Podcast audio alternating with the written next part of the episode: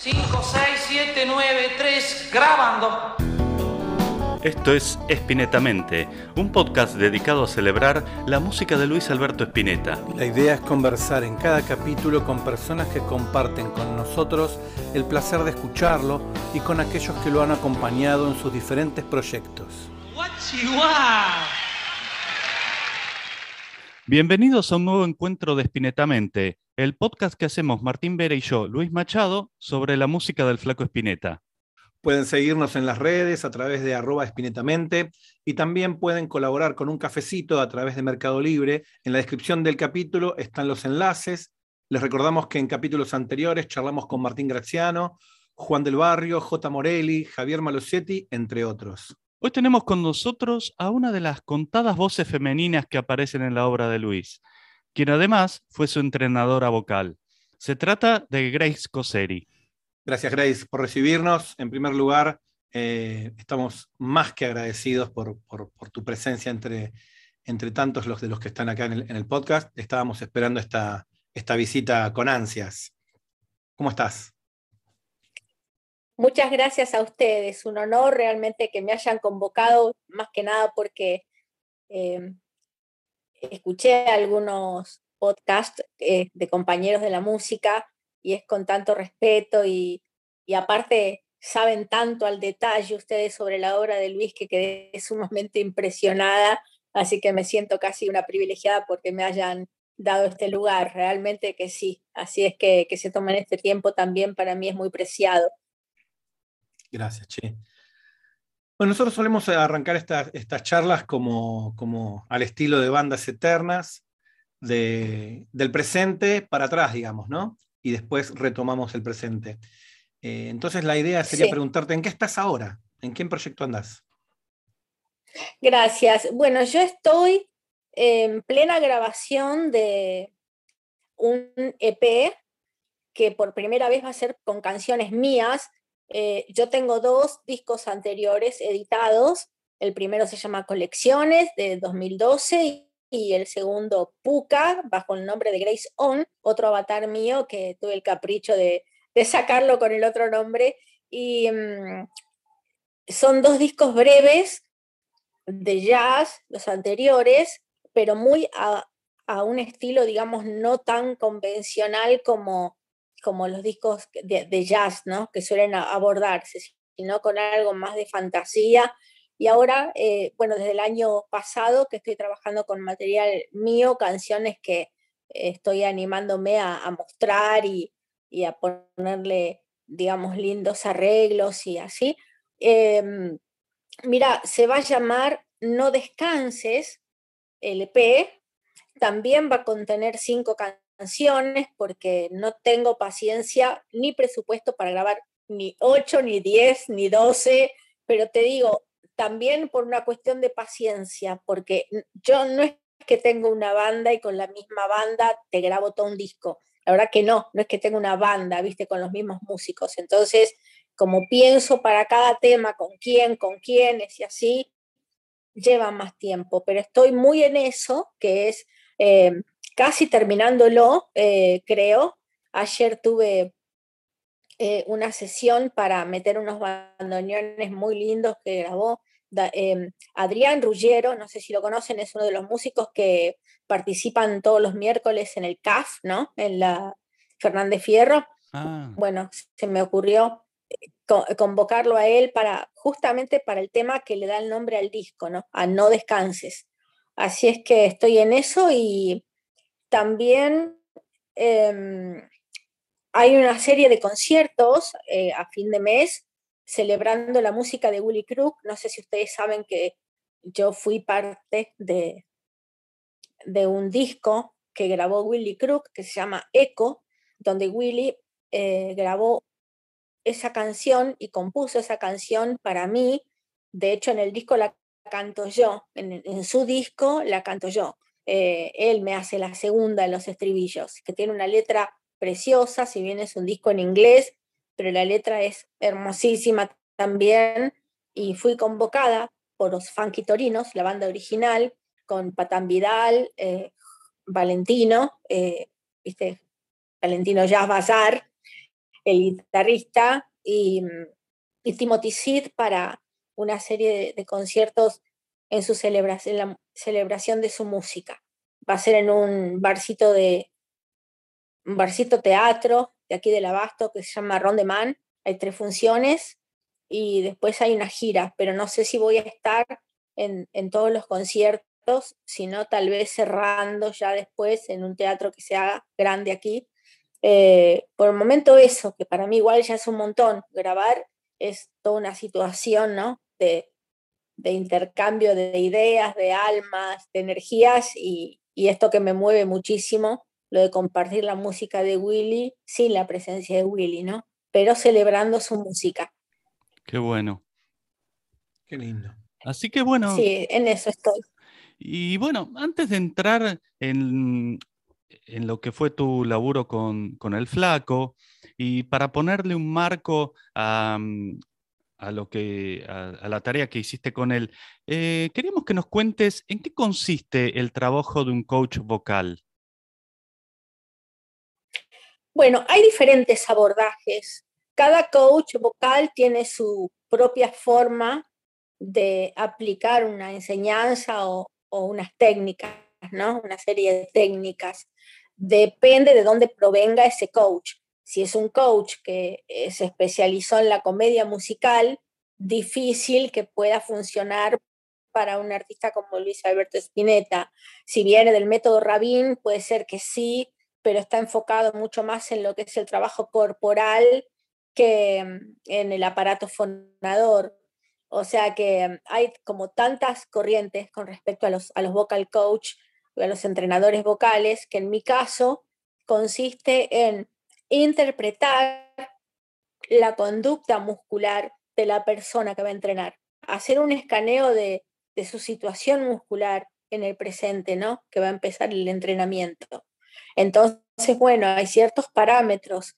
Hay personas que tienen mucha resistencia en las cuerdas vocales, pero de pronto son hipotónicos, lo que significa que tienen como cierta eh, eh, eh, flacidez, digamos, cierta falta de tonicidad en las cuerdas o en los músculos, de toda la red muscular, vamos a decir, de, de la laringe, eh, y todo el aparato fonador y hay personas que son hipertónicas. Entonces hay que ir graduando, ¿no? Hasta llegar a ese prototipo tónico donde no es ni más ni menos que, un parámetro casi te diría normal para poder saber cuándo hacer fuerza y cuándo no, y otras, otras situaciones en las que yo eh, particularmente indagué un montón en un método americano que em, se denomina Speech Level Singing, eh, que bueno, ese método, por ejemplo, tiene como un abordaje muy integral y mm, a mí en lo personal me, me identificó muchísimo.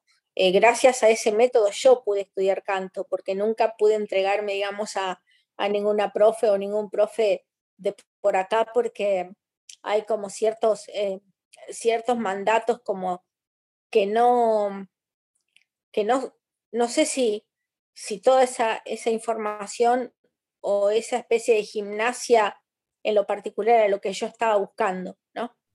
Claro. No sé si respondo bien la pregunta. Son diferentes abordajes y yo tengo uno que ya se convirtió en mi, método propio a lo largo de los años. Claro. Y tenemos... Interpretación muscular. Claro, claro, claro, claro. Sí, espectacular, perfecto, muy, muy detallado y, clarito. Eh, y hay muchas personalidades del, ámbito de la música, del, mundo y del negocio de la música que lo usan, ¿verdad? Eh, al método Speech Level Singing. Sí.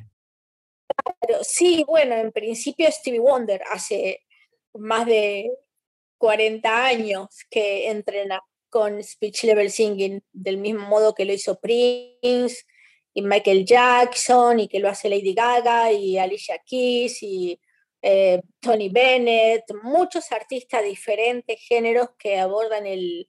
Bueno, Luis Miguel también em, entrena con Speech Level Singing y la verdad es que tiene, si vos observas bien, un montón de cosas que suceden en vivo, por ejemplo, con un artista que, eh, que, que estudió Speech Level, te, das mucha cuenta que, está en ese camino. Por ejemplo, Regina Spector, también a quien tuve la, la gran oportunidad de verla aquí en el Gran Rex, que hizo un concierto pero magnífico, una, una cantante y una música extraordinaria ella.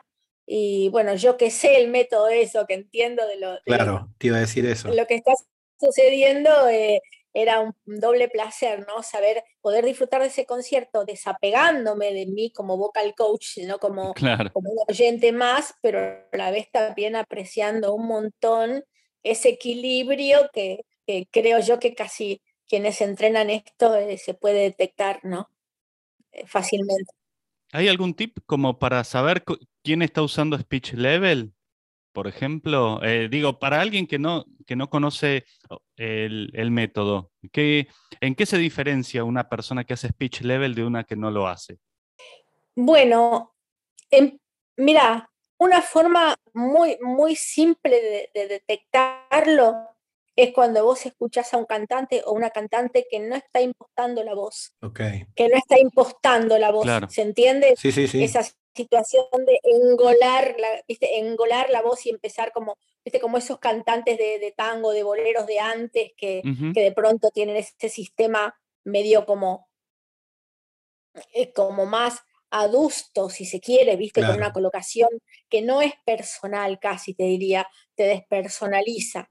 Cuando alguien es muy espontáneo en su expresión, pero también domina la técnica y no tiene la voz impostada, casi seguro que, que está por el camino del speech level o sí, casi que sí, que eh, se detecta por eso. O por ejemplo, cantantes que cantan en inglés, argentinos, por ejemplo, ¿no? Un caso, que, que, muestran mucho el, tan fluido inglés que tienen, pero eso no significa que, que estén cantando en inglés, ¿entiendes? O sea, están expresándose a través del idioma y te das cuenta que estudiaron un montón y que ya desde chicos estudiaron en colegios que tenían, ¿no? Bilingüe y todo. Entonces es como que muestran mucho eso y ahí no está el speech level.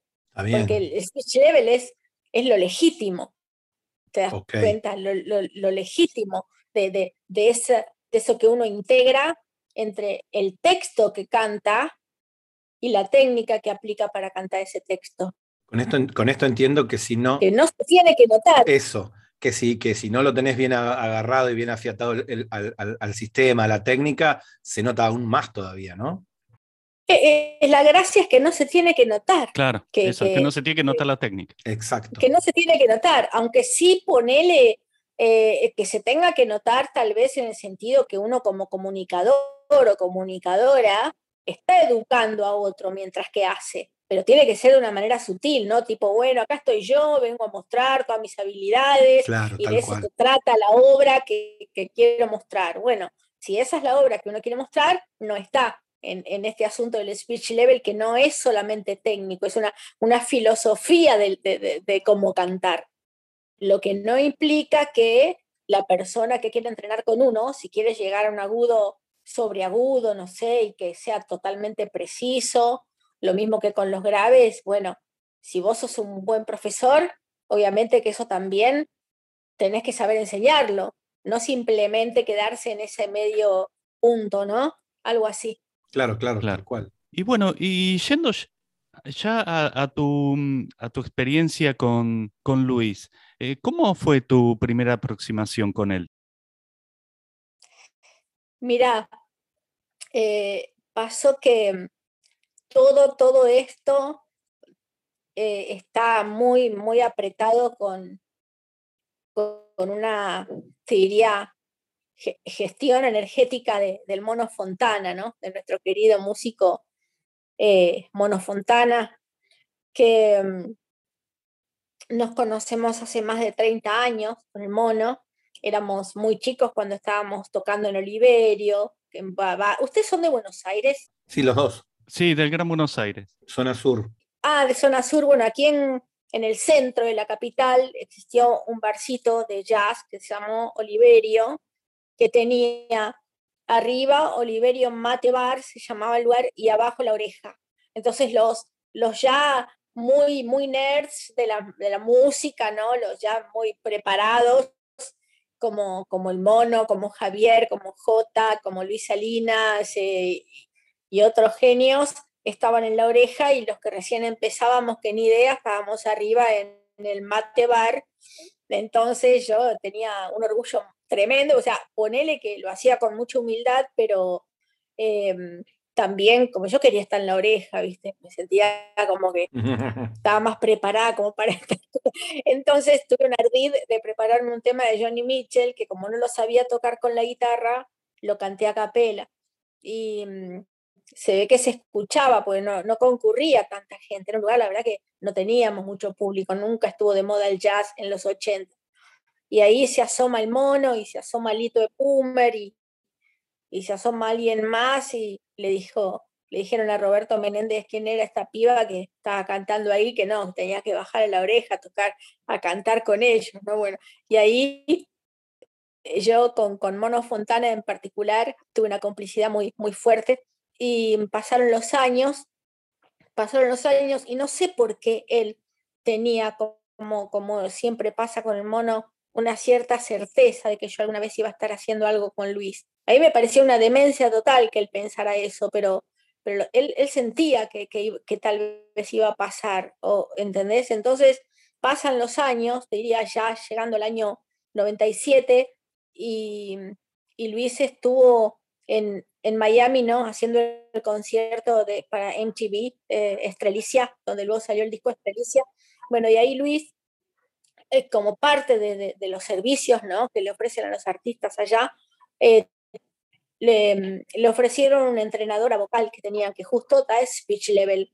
Entonces, em, él practicó un poquito con esa profe ahí, con esa entrenadora, con la vocal coach, y, y, en el avión la vuelta le dijo, Luis le dice a Mono, eh, me encantó practicar esto antes de, cantar en el show. Eh, qué loco, porque ahora no, no sabría con quién hacerlo, porque, y, y, Mono ya sabía, porque él me había pasado el método a mí un año anterior, en el año 96. Eh, él me pasó todo esto, yo lo conseguí como pude, porque aquí en Argentina no se conseguía nada, bueno, finalmente una amiga mía que viajó a Nueva York me lo trajo al método, luego vinieron un montón de maestros de los Estados Unidos y de Canadá, así que me formé un montón para esto. Y, mm, y le dijo, sí, yo tengo una amiga que lo hace acá. Y así. Y entonces, cuando Luis lo cuenta esto en el, estudio, los primeros que, que, me agarraron, por así decirlo, fueron sus hijos, ¿viste? Los Ilia Kuriaki, eh, Dante y Emanuel. Emanuel lo considero un hijo de Luis también, por eso digo sus hijos, eso como hermanos, claro. Entonces, em, mira, mira todo lo que tiene que ver Willy Crook con esto, porque yo estaba en realidad grabando y cantando con Willy. Entonces, eh, cuando se terminó el disco Eco, se presentó en un teatro muy importante, en el Coliseo, en el Gran Rex también, pero en uno de estos dos teatros me golpean la puerta del camarín la manager de, de los Ilia Kuriaki para hablar conmigo, bueno, que Dante se quería contactar y ahí empezó todo, que comencé como vocal coach de un disco de los Ilia Kuriaki, que precisamente se estaba grabando en el estudio de Luis, en La Diosa Salvaje. Ya tenía ese nombre el estudio de Luis. Y cuando llego para, para hacer mi primer día de trabajo con ellos, tocó el timbre y era Luis del otro lado que, que em, preguntó quién es, ¿no? Y yo dije, bueno, soy Grace, eh, vengo a trabajar con, con Ilia Kuriaki y demás. La situación es que em, estuve dos meses yendo casi todos los días y Luis me, me vio trabajar, o sea, me conoció trabajando y nunca me había escuchado cantar porque yo tengo todo como una situación con eso, ¿no? No, no, no me hago conocer así como con esa intención, ¿entendés? Como, bueno, a ver si de paso, ¿viste? No, no, no está en mí directamente, eso no, no, no forma parte, digamos. Entonces, solamente yo iba a entrenar a los chicos, que eran chicos, ¿no? Tenían 22 años, poner algo así. Y, y en el estudio, en la puerta, hay un, un, un vidrio, ¿no? Eh, redondo, y Luis se asomaba por ahí a espiar cuando de la mirada del otro, ¿viste? Cuando yo me daba cuenta que me estaba mirando, miraba para el vidrio y él eh, desaparecía, como un niño, ¿viste? se desaparecía con el gorro de lana siempre que tenía puesto. Y bueno, cuando termino mi trabajo con los Priaki, eh, eh, él me, llama y me dice, mira, yo te necesito ahora para que entrenes, para que me entrenes a mí la voz, para que seas mi coach.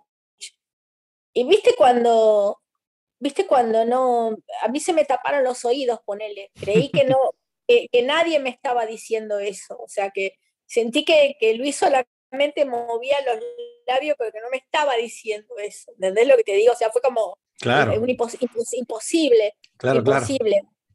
Ya, ya habíamos compartido un montón, ¿eh? Las mesas familiares, sentarnos a comer, ya nos cocinaba para todos, las mesas con Aníbal Barrios, que hacía los guisitos de lentejas o los estofados y los pucheros, todo eso ya, ya, lo estábamos, lo estábamos, viste, llevando a cabo, curtiendo todas las jornadas de laburo, todo. Pero ya que me diga eso, le digo, ¿vos te parece? Le digo, pero que vos cantás increíble y todo. Y me dice, no, no, Grace, me dice, sí, todo bien, pero dice, yo vi lo que, lo que lograste con los chicos y, y mm, te, quiero pedir si, si podemos probar, porque estoy grabando un disco nuevo. Y bueno, le digo, está bien, probamos, Luis, pero si no funciona, vos me decís y, y todo viene, O sea, yo imagínate, no, y nada, volví a mi casa y yo sé que no era la misma ya. Yo volví a casa y ya no era la misma. tenía eso en mente, viste, un, viernes yo tenía que ir el lunes a, empezar algo con él. Y fue así. O sea, como resumiendo, él me conoció trabajando con sus hijos, pero ¿sabes qué? Eh, hubieron un par de episodios antes que esto me hizo acordar mucho a algo que contó Javier en el podcast de ustedes maravilloso. Viste que él en una parte dice que alguien le dijo, ya está, como que vas a, vas a entrar. Viste que hubo una parte que no, con la diferencia, bueno, que él estaba expectante o no sé, no quiero hablar de él por decirte, pero los músicos, todos estos músicos que yo conocí cuando tocaban en un barcito muy exclusivo de acá, se llamaba Taxi Concert, y la trastienda era otro, pero no el, mismo, la trastienda no, El, primero. El anterior, claro. Yo iba a escuchar a Lito, porque yo tomaba clase de guitarra con Lito, entonces iba a escucharlo, viste, varias veces para allá, pero en el caso de ellos yo sabía que, o, era conocido que ellos querían entrar a tocar con Luis. No era mi caso, digamos, no, nunca ni lo soñé, no era algo que estaba en mis pero, viste, eh, me lo crucé un par de veces porque el Mono Fontana hizo un, organizó un concierto todo de bajistas en homenaje a Jaco Pastorius. Se hizo en un lugar que se llamaba el Jazz Club del Paseo La Plaza, que fue muy convocante, y ahí estaba el mono con su familia y estaba Luis con Carolina, ¿viste? Mm. Entonces él no, se ve que estaba medio sofocado ahí y quiso salir a tomar aire.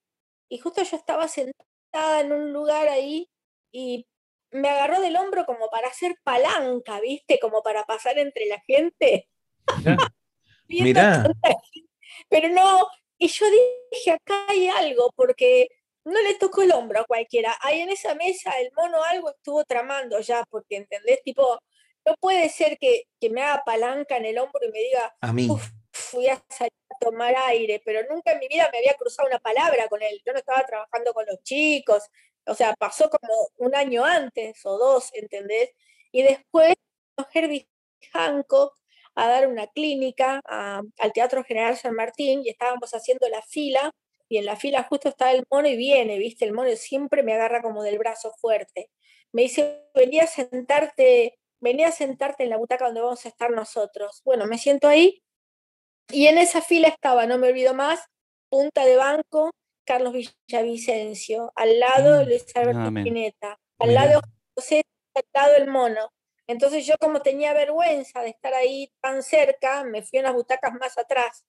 Entonces eh, había subido una cantante protestando porque esa clínica no incluía cantantes y una, una chica se subió porque, viste, decía que no puede ser, porque tienen que eh, incluir cantantes, que sé, cuando la chica va subiendo la escalera y, y, se va a cantar con Herbie Hancock, todos se dieron vuelta para mirarme a mí esa fila, ¿entendés? Desde Carlos.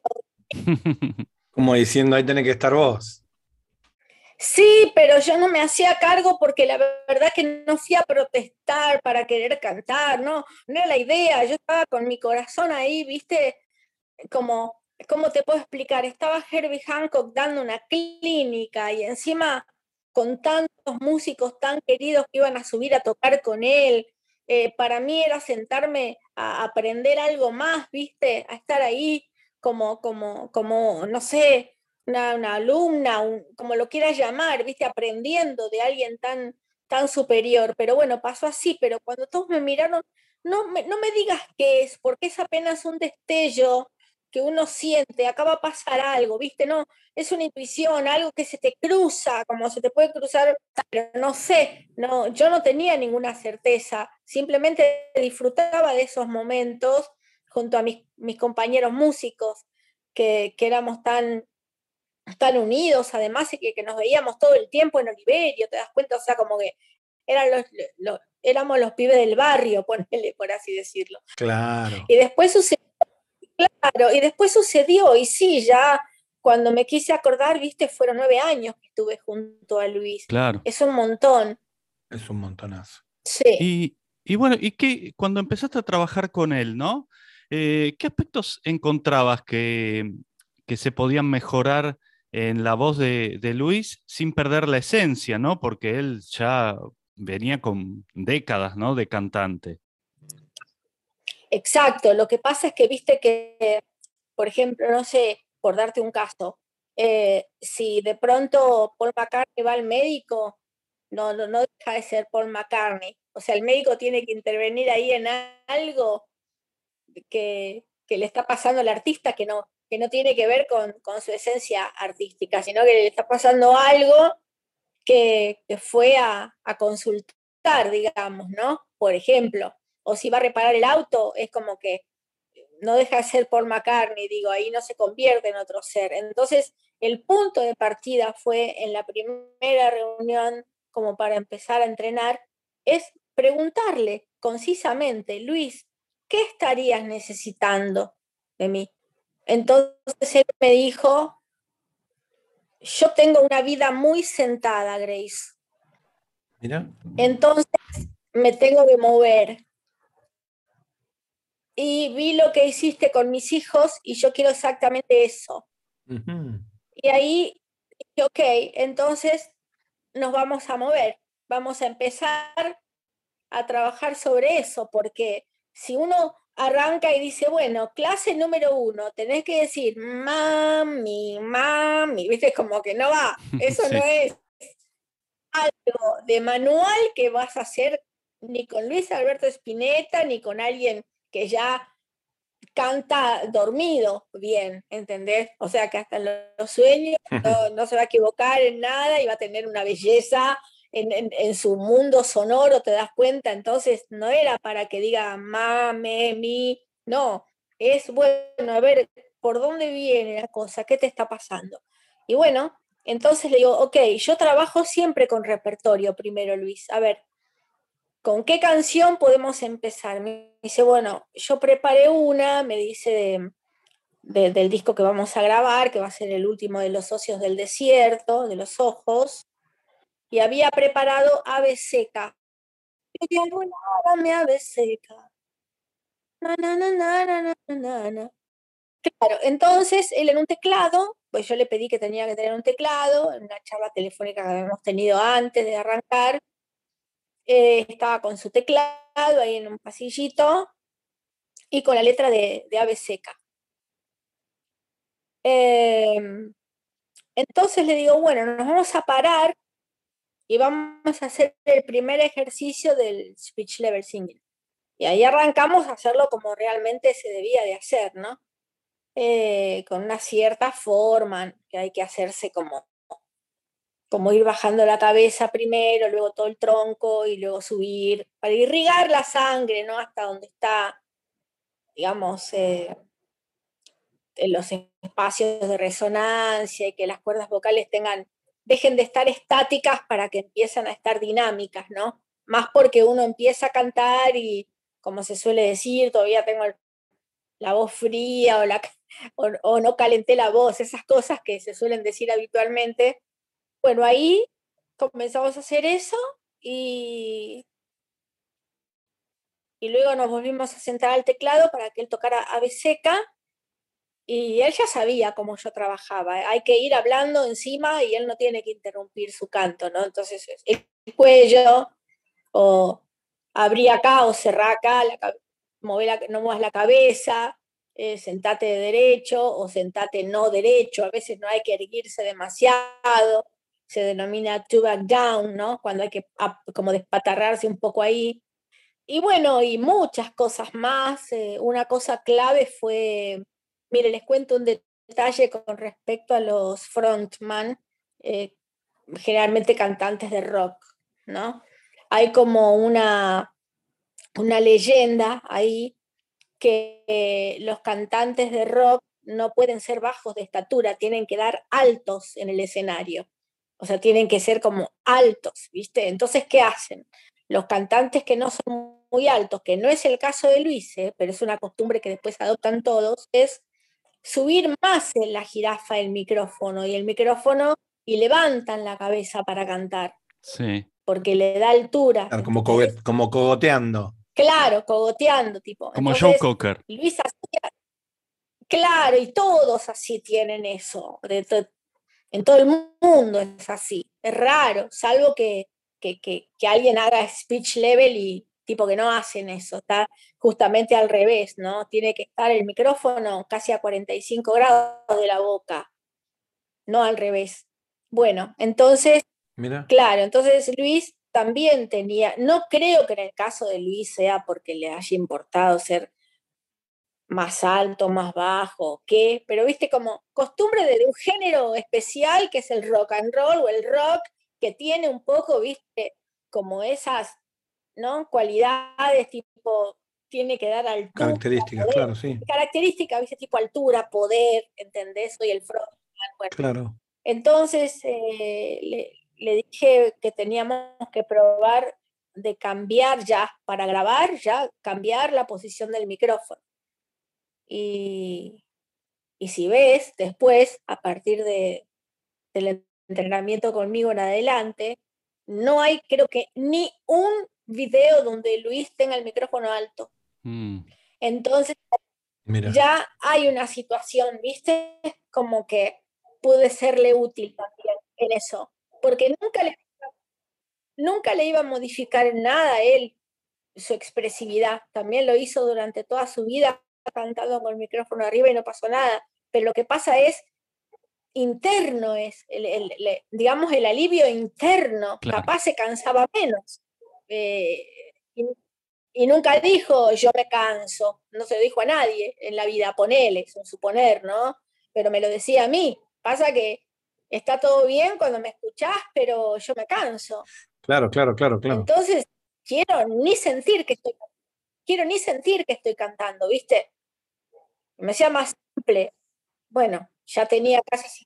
Pensaba en, en función de esto que decís, vos, eh, bueno, salvo en un mañana, participaste en los que, los que nosotros acá denominamos como la etapa de síntesis, ¿no? De, del trabajo y de la obra de Luis. Sí. Eh, esos discos tan, tan, tan característicos y que forman casi una unidad.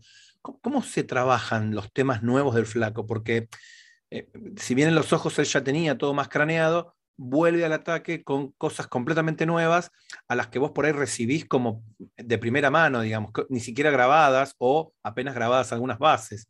¿Cómo se utiliza como una referencia algo que no conoce nadie y que se está empezando a, germinar, digamos?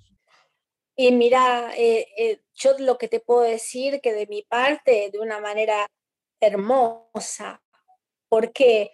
Porque yo fui, eh, a ver, ¿cómo te lo puedo explicar? Em, fui como testigo presencial de sus composiciones con su guitarra acústica. ¿Entendés? no es que yo llegué con un tema nuevo que ya estaba grabada todas las baterías, los bajos y solamente había que grabar la voz. Era un devenir constante, ¿no? Mientras que yo iba a entrenarle la voz, porque sí, ¿no? Como algo aparte de lo que es grabar, de pronto agarraba su guitarra acústica y él tenía unas tonadas, y de pronto, ¿viste? me acuerdo una muy puntual que es de Para los Árboles con el tema Cisne, por darte un caso.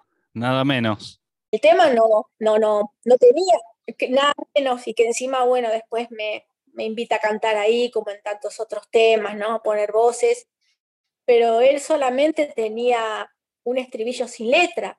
dice, mira, Grace, te tengo que mostrar estas tonadas de un tema que me parece que se va a llamar Cisne. Y me cantaba y tocaba él ahí.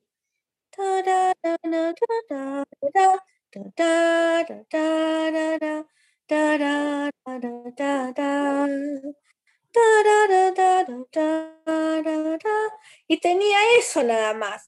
Y al otro día lo mismo, dice, vos sabés que no puedo, no, no puedo empezarlo, no, no sé ni qué melodía, pero tengo esto, ¿no? Y un día tuvo letra eso, y me, me, lo canta con letra, y digo, qué divino, pero ¿cómo puede ser? ¿Viste? Refleja el cine así el En este podcast somos muy fan de ese tema, muy fan. Sí, no, no, es que es. Cisne es una maravilla. Es una joya. Cisne es una maravilla. Sí, es una, joya, una perlita. Sí, sí, una, una verdadera joya, porque además, eh, ustedes piensen en esto. Yo no era per se espinetiana, a ver si me, si me hago entender. Yo escuchaba la música de Luis, pero no como, como los espinetianos que ya, ¿entendés? Saben todo desde que se inició, ¿no? Hasta los inéditos de cuando tocaron a no sé dónde. Yo ni idea, o sea, eh, lo conocía como un gran artista y, he llorado en algunos taxis que, de pronto, no sé, sonaba Laura va y yo llorando a mares en el, en el taxi, ¿viste? Porque cómo puede ser que estoy viajando hasta no sé dónde de pronto suena Laura va en la radio, era como un milagro ponerle cosas así, o mm. cuando un vecino mío del barrio me, me, trae un simple que de un lado tenía elementales leches y del otro lado estado de coma, era uno de invisible, ¿no? Y, yo tenía 11 años y no sabía lo que era un estado de coma, pero lo que pasa es que cuando escucho esa música y, viste, me acuerdo que tenía el pelo corto en ese tiempo porque, viste que en el colegio se agarran los piojos, eso. Entonces, viste, me habían cortado el pelo, pero me había quedado el flequillito. Y, nada, yo ponía el estado de coma y, y, movía la cabeza como una desesperada y mis padres seguramente se preguntaban qué hicimos con esta chica, viste, que está con este tema que que es una, una, demencia, ¿viste? Cuatro cables se tocaron, las paredes desprendidas, un avión salió a la calle, la mujer tiró el corpiño, ¿viste? Estado de coma. Sí, sí, claro. ¿viste? De pronto. Te llevaste como una imagen un poco distinta de lo que era el estado de coma, me parece. Claro. Y del otro lado, elementales leches que me hacía acordar mucho no es que me hacía acordar, yo sentía que cuando, cuando escuchaba Elementales Leches a mis 12 años, viajaba por la ciudad sola, eh, a mí me, emancipaba eso, ¿viste? Eh, siendo todavía chica, antes de mi 18, porque la melodía, ¿no? No tenía como ese, esa cadencia de, las canciones pop, pero con, con sentimiento, ¿no? Cerca de, de la música soul, que yo escuchaba. Claro, claro. ¿Te das cuenta? Sí, entonces como yo sentía que viajaba por toda la ciudad y, me sentía ya grande, ¿viste? Eh, eso te podría decir que yo tenía como impreso de, Luis. Claro. Eh, pero después yo lo conocí con músicas nuevas, no lo conocí con músicas de antes, como otros músicos que, curtieron eso, ¿viste? Que tocaron en Peluzón, tocaron en Pineta Jade, tocaron, ¿viste? En épocas anteriores. Yo no, yo empecé con lo nuevo. Claro. Y, bueno, y hablando de, volver para atrás, digamos, eh, en su repertorio, bueno, a vos te convoca después para, para bandas eternas, ¿no? eh, para trabajar con él en bandas eternas. Em, ¿cómo, ¿Cómo fue ese trabajo? Porque lo que estábamos pensando es que, eh, por ejemplo, para, para una voz, eh, se va trabajando el repertorio en función de que haya algunos descansos, pero en este caso en bandas eternas em, iban para atrás y para adelante en el tiempo, ¿no? Con cosas que el flaco hacía como 30 años que no cantaba, ponele. Entiendo lo que me preguntan. Mira, primero, simplemente dos segundos para completar un poco la pregunta anterior, que cómo era el abordaje para las canciones que él iba a grabar, ¿no? Que te decía que las vi gestarse con la guitarra acústica, ¿no? Entonces ahí ya íbamos haciendo el trabajo con cada canción. ¿Y a qué voy con esto? Que él en su, en su cuarto, que estaba arriba, ¿no? Se había hecho un cuarto arriba, tenía, aparte de, de su futón, una compu, ¿no? Y él ahí tenía lo que, lo que él le llamaba el, glosario, es decir, ya tenía todo apuntado, ¿no? De lo que habíamos trabajado juntos y durante ya, en el, en el, devenir de, mi trabajo con él, ¿no? del nuestro trabajo en conjunto, él tenía su glosario. Entonces, claro, Luis, al, ser tan, tan inteligente y, teniendo una disciplina interna muy fuerte para todo, vos te das cuenta que él inventaba acordes, que él eh, te, podía sugerir ¿no? qué le gustaba en una batería que no le gustaba tanto los platos, le gustaban más las partes más percusivas, ¿viste? No era mucho de los platos en el último tiempo, como decir, no, no tan latoso el sonido, te das cuenta, no tan metálico, sino todo más dulce de algún modo. Entonces, eh, con esa inteligencia y con esos parámetros, sabía ya entrenar un poco solo, porque ese equilibrio del cual hablamos al principio, de no dejarse estar como, como un prototipo hipotónico, ni tampoco eh, resistir ahí en esa fuerza, ¿no? De, forzar la voz, digamos, con, con, ese prototipo hipertónico, él ya, ya le había hecho clic, digamos, ya, ya estaba formateado para, para poder desenvolverse muy bien. Entonces fue un equipo trabajando para las bandas eternas que bueno, él hacía yoga, eh, de pronto también veía a alguien especial que, no sé, como uno puede ir, viste, a un a uno que te limpia la energía, no sé, como que uno acude a, todo, como quien puede tomar flores de Bach, también puede ir a, su clínico, ¿entendés? Y, también eh, trabajar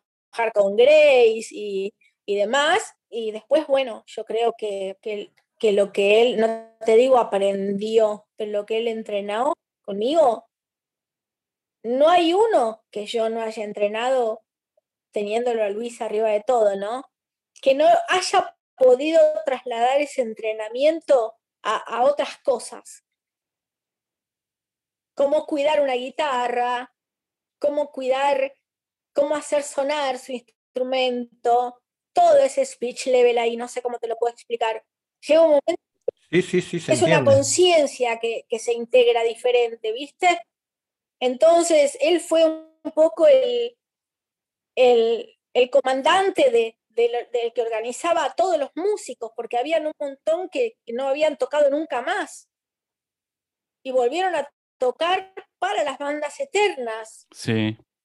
Es cierto. Entonces, viste, te das cuenta desde esta otra conciencia también, elegía quienes eran los luthiers que, para cada uno que, iba a poder repararle su instrumento con su gran generosidad. Es un capítulo aparte de eso, porque bueno, lo que hizo Luis directamente fue algo tan de un altruismo que no, no nosotros creemos que, que debería creemos que debería ser parte de los récord Guinness porque no conocemos dentro del mundo ni del rock ni de otro una persona que haya tocado seguidas cinco horas y cuarto sin parar y repasar toda su obra, con todas sus bandas, eh, con, con, un repertorio tan vasto, ¿verdad? Tan, tan, tan amplio. Totalmente. Él ensayaba en una sala y en otra sala distinta, una como para tener un sonido más amplio y la otra para ajustar un poquito cosas, ¿no? Más de su voz. Y, la verdad es que hay algo que, lo quiero decir más que nada porque a mí todavía me sigue sorprendiendo, ¿no? Eh, hay una, gran comunidad musical aquí en, nuestro país que, que eh, donde confluyen músicos que han entrenado la voz conmigo, músicos muy conocidos, ¿no? Desde Juan hasta Gonzalo Loras, hasta, te podría decir, eh, muchos nombres, pero me dicen, estuve haciendo algo en un lugar que no tenía muy, buen sonido y yo pensé, Grace, Grace me diría que tengo que hacer tal cosa. Eh, hay algo ahí que sigue estando, ¿viste? Te tuve presente porque cuando hice tal cosa dije, Grace me diría que, que tengo que hacer esto. Entonces, no sé, mi granito de arena tal vez, ¿no? Concluyó en eso, ¿no? Que en el momento de él hacer las cosas, un poquito la tenía Grace en la cabeza como, como esa eh, esa apuntadora, ¿no? esa eh, conciliadora con, con, lo que tenía que hacer, colocación del micrófono. Eh, yo siempre tengo una frase que dice, nos ponemos en un lugar, digo yo siempre. O sea, no ir y tocar un tema automáticamente, ¿no? Sino, bueno, el silencio también es música. Primero, silencio todos y nos ponemos en un lugar y ahí empieza. Y eso es un speech level también, ¿no? No empezar en cualquier lugar ni, porque sí. Luego sí, vamos a romper las reglas, ¿viste? Que pase lo que tenga que pasar. sí, sí, son seres humanos. Rock and roll, ¿no? Está bueno. Claro. No, está bueno y dejar fluir que las energías del momento, ver cómo, cómo va, cómo también se va acomodando el artista y, respetando como ese, ese orden. Sí. Y por ahí eso. Sí, la verdad que sí. Y por ahí es una impresión mía, pero en lo postural, en lo, en lo que yo veo de las bandas eternas de Luis, a él lo veo como posturalmente mm. desde el primer hasta el último tema. El chito argentino está. Bien erguido, ¿no? Eso, eso tiene que ver con el entrenamiento, ¿no? Mira, no tiene tanto que ver con el entrenamiento mío, yo nunca le dije a, él ni a nadie que tenía que estar todo el tiempo erguido, porque muchas veces tiene que pasar todo lo contrario, como te decía antes. Sí. Pero, pero creo que todas esas disciplinas con las que él había entrenado para llegar a las bandas eternas, le acomodó el cuerpo en ese lugar. Ah, ok. ¿Se entiende? Claro, como que... como una consecuencia. Exacto, como una consecuencia de un montón de disciplinas diversas. No sé si ustedes saben que mm, uno de los luthiers, un, americano que se llama Wallace, em, que a propósito de ir a reparar yo una guitarra que me regaló Juanse, precisamente una guitarra acústica que la tengo de una vuelta que me la regaló él, se me, bueno, como se saltó, viste, el diapasón y no sabía dónde mandarla y me dijeron que tenía que ir a lo de Wallace. Y ahí yo me entero que Wallace me dijo, que cuando Luis terminó el concierto, sale del escenario y se le echó en brazos a Wallace porque casi que se desmaya él, o sea, Luis. Sí, sí. porque aparte fue una tarde muy fría de pronto en diciembre, no sé, pero sí, me acuerdo. rarísimo. Veníamos de un día medio sofocante y de repente a la noche refrescó muchísimo. Mira, yo me había ido con ropa de verano y Luis me dijo ya un par de días antes que teníamos que estar súper conectados con el celular, que en ese momento no tenía WhatsApp, nada, con mensaje de texto, ¿no?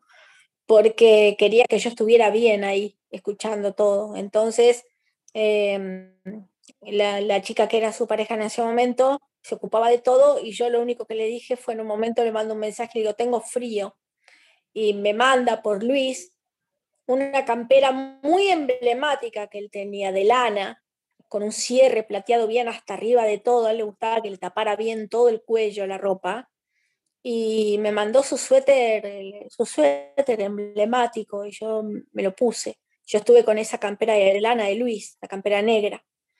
Eh, ¿Viste? Eso ya también para mí es algo que me hace llorar de, solo pensar que... Y te abrigó. Igual, sí, me abrigó desde que me conoció, viste, también. Y entonces, nada, me, me cuenta Wallace que se le arrojó en sus brazos casi desmayado. Quiero decir, viste, que uno ve algo que es como ver Instagram, viste, y realmente después hay un backstage donde pasan otras cosas. Creo que quedó como, creo que quedó totalmente fundido porque lo dio todo y aparte hubo algo metafísico también, porque ¿cómo puede ser que nadie se equivocó nada, nunca nadie escribió la nota y todo? Totalmente. ¿Entendés? Era el cielo mismo, todo, o sea, rarísimo, ¿viste? Y la conducta de todos, cómo se, se, le, se le acoplaron a Luis en su, en su espíritu. ¿Se entiende lo que digo? No hubo nadie que se haya pasado de ambos en nada. Yo, a mí me queda como una pregunta, una preguntita más, quedan dos minutos eh, y nos queremos despedir como corresponde. Eh, esta es una pregunta que hacemos final. Eh, la, oportunidad de... ¿Cómo era Luis como cocinero? Y como cocinero, mira, em, primero que no podías creer la, excelencia y, y como cómo estaba en todos los detalles, pero así como habían contado uno de esos entrevistados de las, de las comidas de los miércoles, él también tenía otro día especial para comer a solas con alguno de, sus compañeros músicos. Y, y, un día me tocó a mí. Bueno, Grace, tal día, te venís a cenar, te voy a preparar una comida. Bueno, me acuerdo que yo le llevé una camisa de regalo y él estaba eh, con unas bermudas y, sin nada arriba, digamos, sin remera, nada así, eh, transpiradísimo en el medio de toda una coreografía de sartenes, woks, utensilios de todo tipo, y me había preparado, estaba preparando para que cenáramos comida thai. A mí me tocó comida thai. Y, y probé cosas que antes nunca había comido, como unos langostinos y un arroz con leche de coco y unos mm. Pepinitos crocantes con unos fideitos de arroz y yo. Sí, todo una locura, un mundo de, sabores y el gesto de, poner la mejor vajilla em, de porcelana y los mejores cubiertos y bueno, pude disfrutar de una noche hermosa junto a Luis, escuchando a James Taylor en la tele, en un recital, y luego me pidió un remis y me volví a casa y era un gran cocinero. La, la comida sonaba casi como su música. Bueno, agradecemos a Grace por su infinita generosidad, por habernos acompañado en este capítulo. Y queríamos explicar algo, ¿no, Luis? Sí, que bueno, que justo cuando nos estábamos despidiendo, eh, tuvimos un problema con el audio, así que le pedimos a Grace para que no quedara tan abrupto el final, que nos mandara un saludo final. Así que, bueno, les dejamos el, el audio que nos mandó Grace. Bueno, un saludo grande para todos. Abrazos. Estimados Luis y Martín, el placer fue mío. Muchísimas gracias por este espacio donde también uno puede contar sus sus propios proyectos y también recordar a Luis como alguien tan presente y, y tan enorme por su ser humano y por su obra que nos dejó para siempre. Eh, así es que les deseo lo mejor con, estos podcasts que son un, un placer escucharlos y uno aprende tanto.